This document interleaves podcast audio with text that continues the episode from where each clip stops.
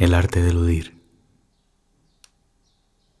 Así, viviendo deprisa, esquivando misas y compromisos, exprimiendo visados y curtiendo la visa, escribiendo sinceramente sobre cómo no gastar tiempo hipócritamente, para que no sufra el alma, para que no sufra la mente, denostando la nostalgia y denotando la prosodia.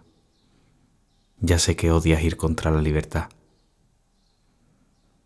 Puntiagudo y con arista, creyó que lo cogerían el artista y no lo cogieron.